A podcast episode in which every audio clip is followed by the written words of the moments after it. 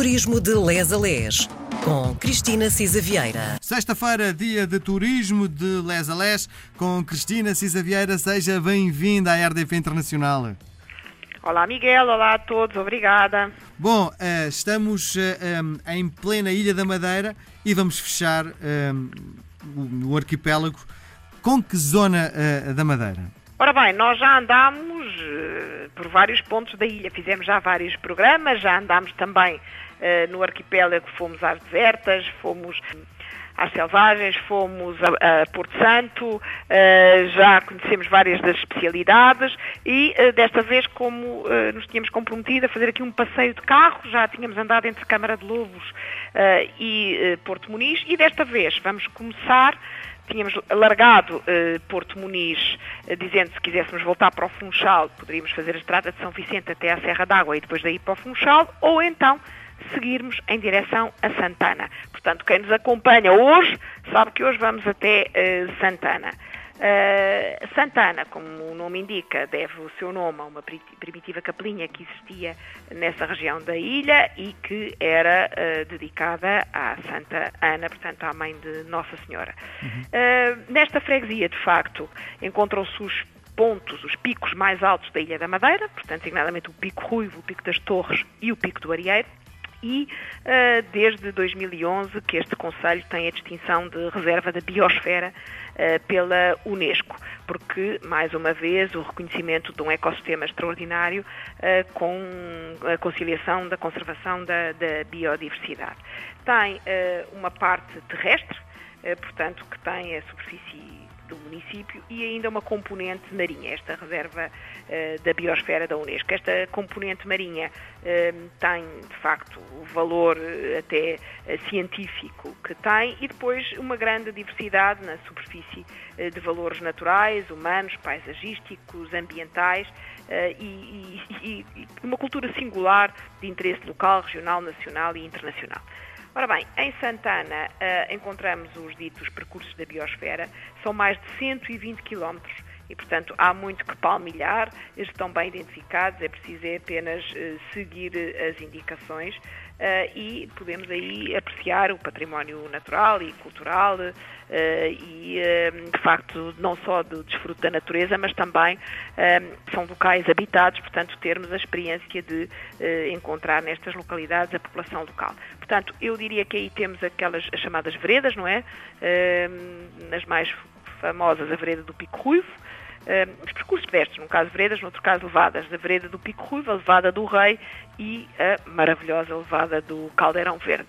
Este conselho esteve inacessível por mar e terra durante muito tempo e, portanto, há uh, aquela maravilhosa característica.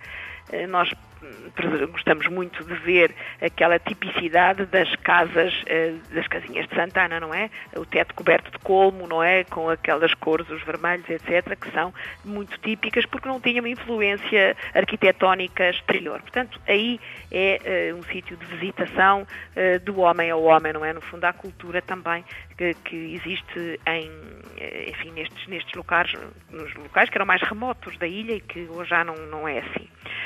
Ora bem, depois uh, vamos então à uh, freguesia do uh, Machico, a caminho do Machico e do Caniçal. Uh, diríamos que no Machico temos que parar no Porto da Cruz. é Porto da Cruz, Miguel, como sabe, é conhecido como a capital do trail da Madeira, tem uma bela mancha florestal. Há, de facto, percursos de treino espetaculares para quem pratica, de facto, o trail. Aliás, várias atividades de outdoor eh, e de esportes de aventura eh, e de facto isto é interessante também do ponto de vista do desenvolvimento eh, claro. turístico e económico das regiões, não é? Portanto, e olhar para outras vertentes também, não é? Exatamente, exatamente. Não é só ficarmos historicamente, é interessante a descida dos, carrinhos, dos carros da Madeira, etc. Mas de facto aqui, para quem eh, gosta de praticar outras atividades, não só temos o surf, mas temos o parapente, eh, o BTT e portanto há de facto ali na freguesia de, Porta Cruz especializaram-se nesta modalidade. Foi aqui, eh, é preciso dizer, que desembarcaram o Gonçalves Zarco e o Tristão Vaz Teixeira, em 1419, quando descobriram Madeira, portanto aqui na Baía eh, de Machico, e portanto podemos eh, fazer aqui um passeio que eh, abraça a terra e o mar, temos o mirador do Pico do Facho, e depois poderemos ir até à praia da Banda Além, que é na, na Baía de Machico, tem, tem uma, uma areia amarela Sim. muito interessante, mas é, é, importada de Marrocos, do deserto, não é dali, mas a, a, praia da Banda Além é uma praia de 125 metros eh, de extensão, com 70 de largura. E pronto, antes de regressarmos ao Funchal, eu proponho ainda uma paragem uh, pelo Caniçal, o Caniçal é, mais uma vez, uma vila piscatória. Aqui uh, a pesca é especialmente a pesca do atum uhum. e, portanto, há todo uh, uh, um envolvimento cultural e da própria fauna ligado a esta prática de pesca dos tunídeos. Uh, o caniçal, o nome, mais uma vez, faz justiça à sua origem uh, mais notória e visível. Uh, portanto, havia uma abundância muito grande de canas, não é? De caniços, que estavam, de facto, esta era uma zona muito árida da Madeira e, portanto, caniços, caniços fazem o quê? Canas de pesca. Sim. E, portanto, o, é o caniçal uma zona de referência também para a principal atividade socioeconómica da localidade. Uhum. A pesca feita por isto, quer dizer, no fundo, uh, o aproveitamento dos recursos que a natureza uh, nos dá. Hum. Há, enfim, também aqui algo muitíssimo importante, que é o Museu da Baleia no Caniçal. Uh, aí podemos recordar realmente as raízes culturais e socioeconómicas desta freguesia, Sim. em torno do mundo dos cetáceos, da vida marinha da população da Madeira Vale. Imenso a pena uh, irmos até ao Museu da, da Baleia, não é? Uh, hoje em dia, de facto, é uma referência a nível regional e nacional da prática da caça aos tunídeos, é realmente um símbolo gastronómico da Ilha da Madeira, é aqui que estão sediados os principais armadores regionais que abastecem o mercado enfim, além de Portugal continental, Europa, Austrália, China, Japão e Venezuela. Não uhum. esquecer que há um grande contingente de imigrantes madeirenses na Venezuela. E daí, eh, portanto, temos ainda a famosa Ponta de São Lourenço, que é a maior referência local e um verdadeiro ponto de atração turística. Eh, uma parte importantíssima dos nossos visitantes da Madeira vão, de facto, à Ponta de São Lourenço, eh, onde se consegue ver o recorte da península, as baías mais recônditas, as praias e pronto. Aí também sabemos que, enfim, só por uma referência mais económica, é na freguesia do Caniçal que está situada a Zona Franca da Madeira, a Zona Franca da Madeira, é preciso dar nota, é de facto um, regime específico que tem contribuído para que na Madeira, uh, a Madeira seja a este nível uma referência na captação de investimento e capitais. E, e pronto. Enfim, antes de nos irmos embora, só, só para pergunta, dizer que tínhamos que comprar os bordados da Madeira, ah, certo? Claro. Sim, sim, sim.